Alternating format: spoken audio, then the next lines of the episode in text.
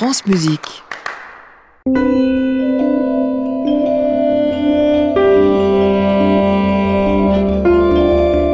Bonsoir à tous, bonsoir Rodolphe. Bonsoir Émilie. Nous sommes ensemble jusqu'à 22h pour l'actualité du disque avec... Et ça c'est une bonne nouvelle avec la musique d'Edith Kanachisi ou encore un violoncelliste compositeur. Mais tout de suite, direction les États-Unis.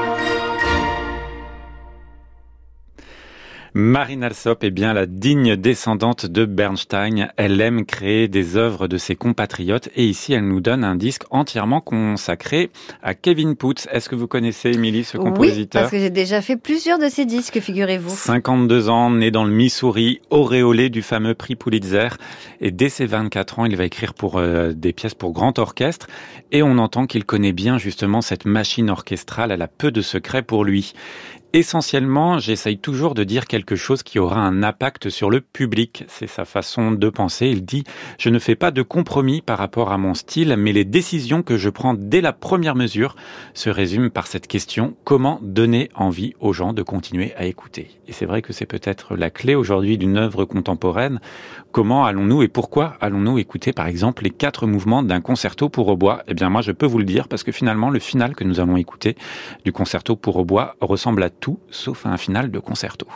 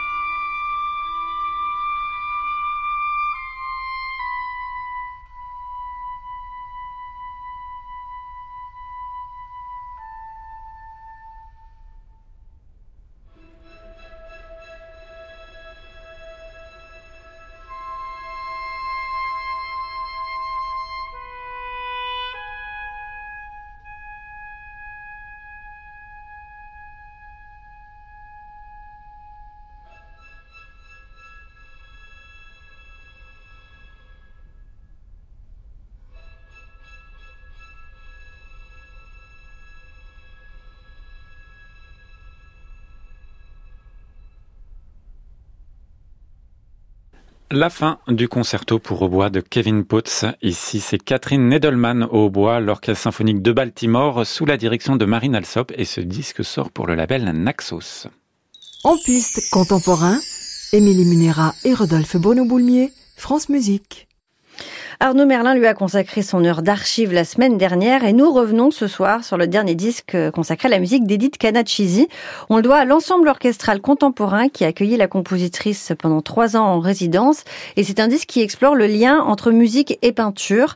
La peinture qui est une source constante d'inspiration pour cette musicienne qui a étudié l'art et sa musique regarde souvent du côté des toiles de Whistler, Monet, Stahl, Turner ou Soulage. On va en reparler. Waves, c'est le titre du disque, des vagues, des vagues se brisant contre le vent. C'est justement aussi le titre d'une œuvre enregistrée qui s'inspire d'un tableau de Turner. Également le cas de Pluie, Vapeur, Vitesse, représentation musicale d'une toile d'une britannique. À chaque fois, des éclats sonores et des jets de couleurs parcourent les partitions.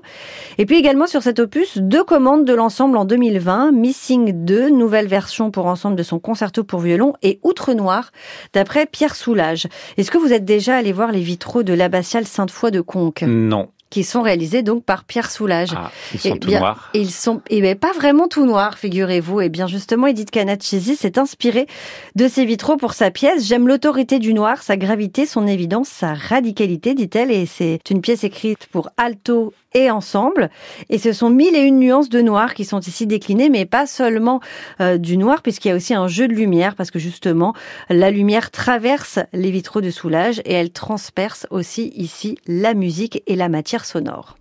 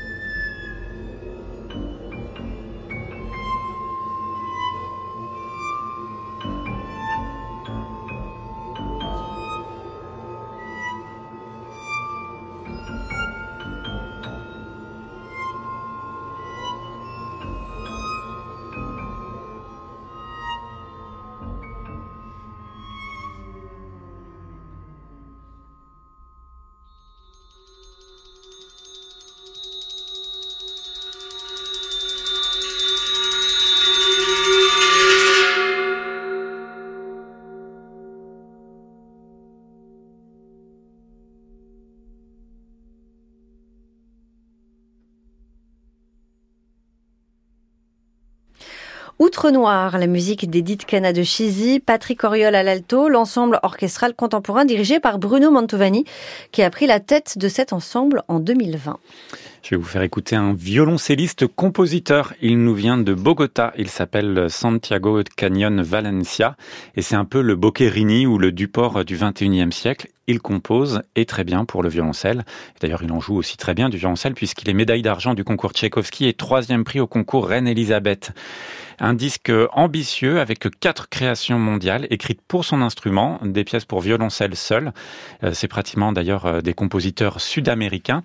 Et on va écouter lui son œuvre à propos de celle que nous allons écouter. Il dit qu'il s'est amusé à noter tous les stéréotypes d'écriture mélodique que l'on trouve dans les partitions pour violoncelle. Et de ces figures de style, il en donne une œuvre immersive. On est entouré, enveloppé par l'instrument.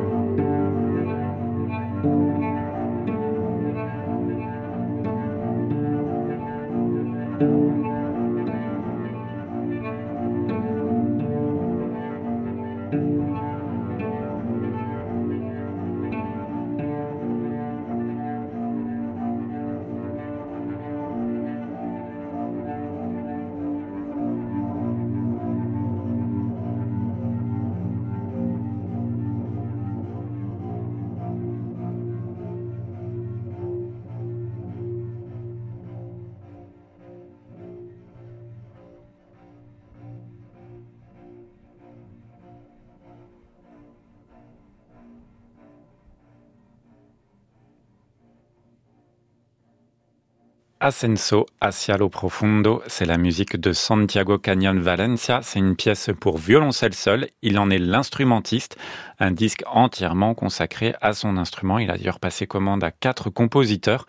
Et c'est donc un compositeur violoncelliste à découvrir. Vous nous avez parlé de Kevin Poots tout à l'heure. Oui. Américain. Vous avez une bonne mémoire. Eh bien, ça, je le sais bien. Eh bien, voici Eric Whittaker, également compositeur américain qui a fait sensation en 2010 lorsqu'il a créé un chœur virtuel. Vous vous souvenez de ça Ah, absolument. 185 choristes issus de 12 pays se filmaient en chantant une de ses œuvres et ensuite la vidéo a été montée par des ingénieurs du son et a été vue plus d'un million de fois le mois de sa sortie. Et Rick Whittaker est devenu une star euh, grâce à cette expérience. Cette fois, il s'est associé à un groupe de chanteurs qui lui aussi a beaucoup de succès. Ce sont euh, les Voices 8. Ensemble, ils ont enregistré Home, une sorte d'anthologie de la musique chorale du compositeur. Il y a sa toute première œuvre écrite et son travail le plus récent, la mise en musique d'un poème de Walt Whitman. Et Eric Whittaker écrit que sa collaboration avec Voices 8 a été l'un des moments les plus forts de sa vie d'artiste. Leurs voix sont transparentes et pures comme du miel filé, écrit-il. C'est une jolie comparaison.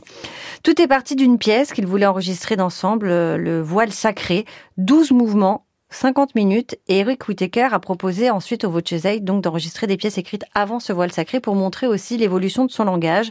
Voici donc un mouvement de ce voile sacré.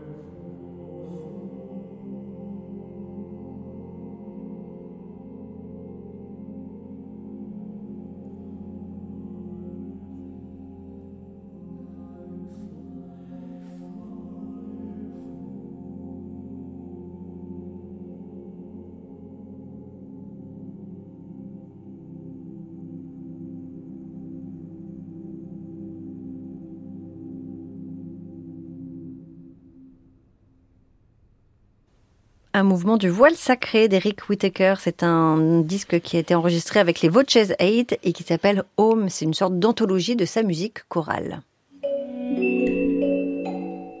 Et c'est le journal de la création avec Laurent Villarem. Bonsoir Laurent. Bonsoir. Bonsoir Émilie, bonsoir Rodolphe. Vous savez que j'aime bien vous poser des questions existentielles, des dilemmes Mhm. cornéliens. On vous connaît.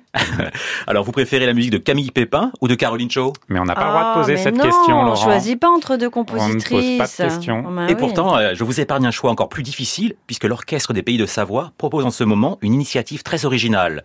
Sur leur site, on peut voter pour sa compositrice préférée et celles qui auront le plus de votes seront jouées par l'orchestre la saison prochaine. Alors c'est une formidable idée, réalisée en association avec le Centre Présence Compositrice pour mettre en valeur les compositrices d'hier et d'aujourd'hui. Alors sur le site de l'orchestre, il y a des vidéos qui sont très bien faites. Alors je vous livre la sélection.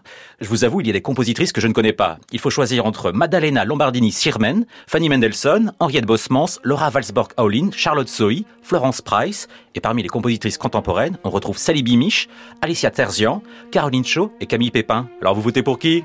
Oh ben moi j'avais voté pour Camille Pépin pour euh, le côté national, vous savez. On défend nos compositrices. Vous, Rodolphe? Bah peut-être une que je connais pas pour la découvrir, par exemple euh, Alicia Tertian. Eh ben c'était mon choix aussi, Rodolphe. Ah voilà. Alors c'est une compositrice argentine qui a 88 ans.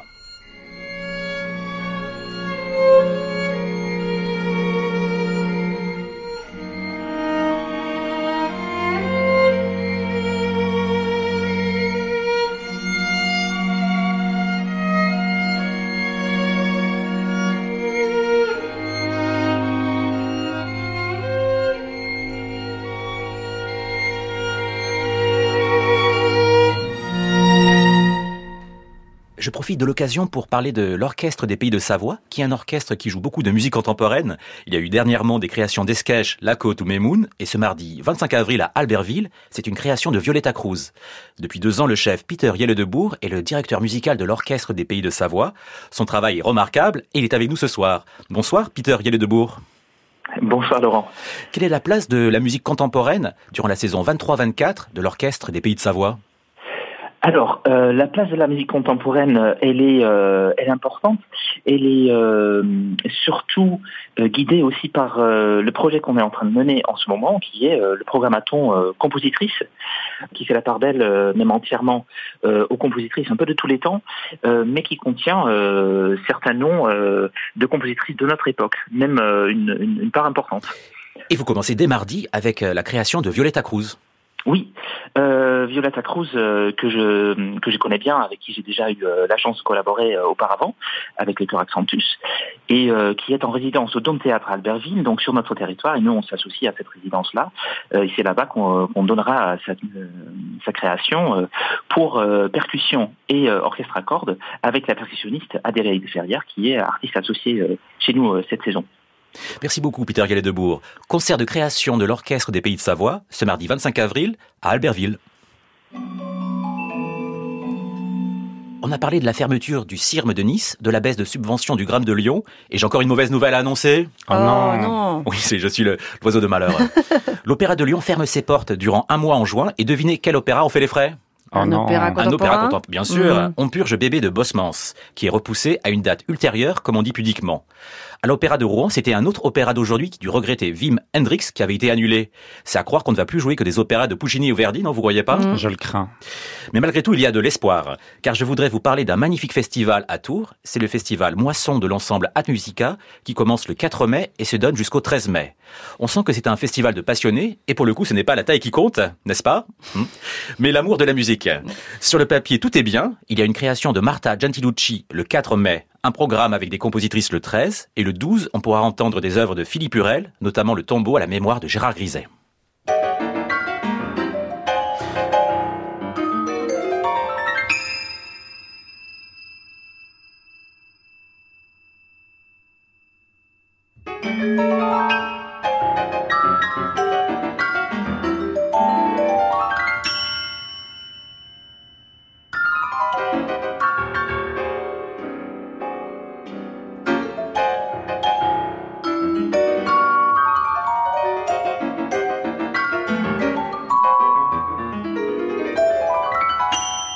Le festival Moisson se tient à la salle Hockey Game de Tours du 4 au 13 mai.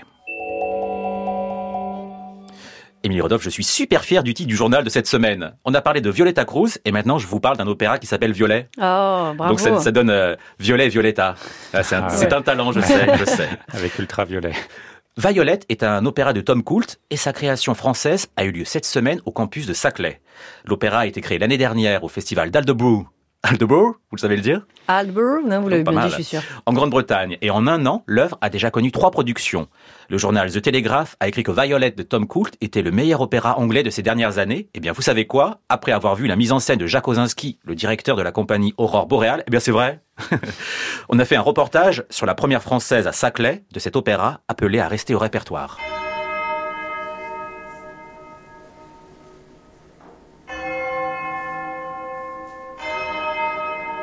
On laisse tout de suite la parole au metteur en scène Jacques Osinski. Quand j'ai découvert cet opéra, Violet, euh, de Tom Colt, ça, il y a deux ans, on sortait, on était en plein Covid encore, euh, et euh, ça a été vraiment euh, un choc, je peux le dire.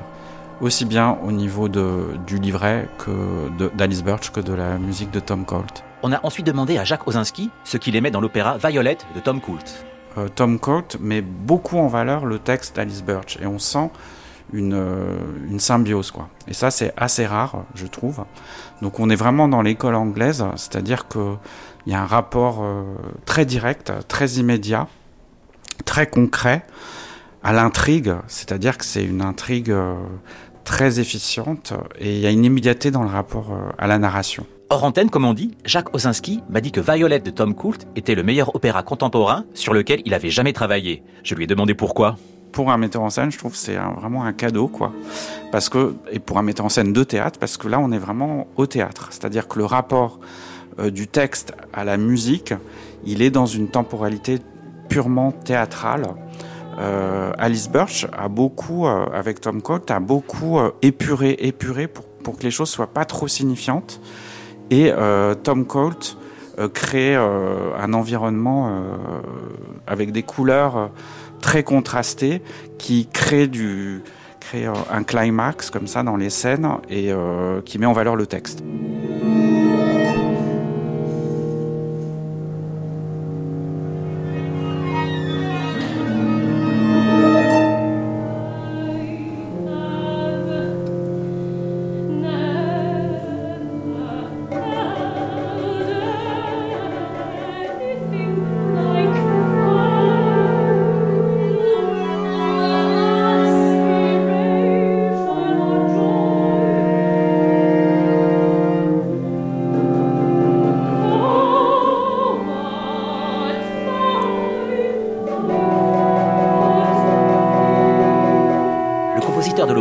Coult, qui a 35 ans, était présent ce soir-là. Je lui ai posé la question si ce succès, car c'était la troisième production de son opéra en un an, était un rêve devenu réalité. Le compositeur, Tom Coult. Yeah, it is quite amazing to have, um, you know, to have had three productions of, of Oui, c'est très uh, étonnant d'avoir trois productions de l'opéra aussitôt, car l'œuvre devait être 2020, créée en and then it was 2020 delayed en pleine COVID, période and du Covid, seemed like there would et be il semblait qu'il n'y aurait jamais de production du tout. it- it's been amazing to see, Donc cela a été très étonnant de voir plusieurs compagnies d'opéra s'emparer uh, de l'œuvre. Oui, je me sens très privilégié.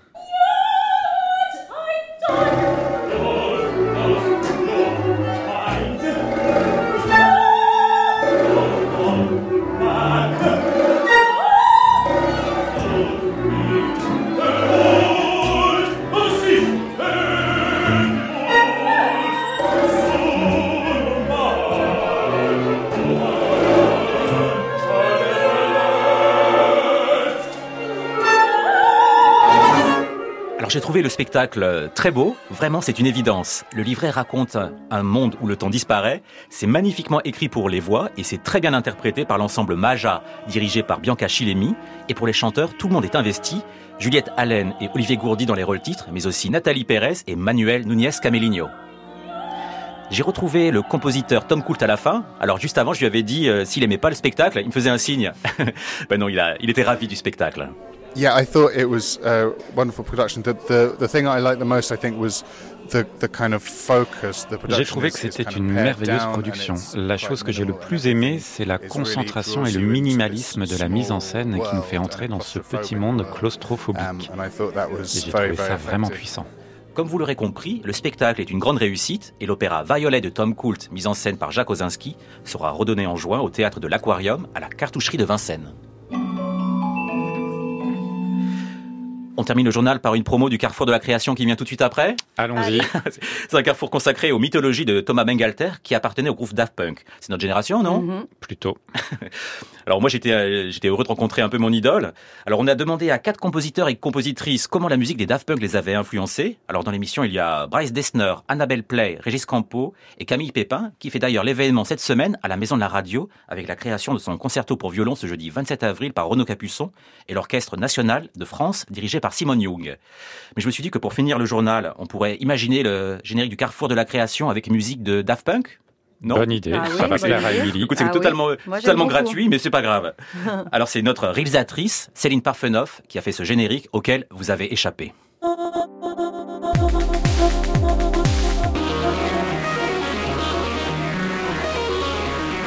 Donc, on retrouve tout de suite Thomas Mengalter dans le carrefour de la création de France Musique. Merci Laurent, à la semaine prochaine. Et merci à Céline Parfenoff qui réalise cette émission avec Stéphane Poitvin, Lisa Crépy et Aurore Deniso Bensala. À réécouter sur francemusique.fr.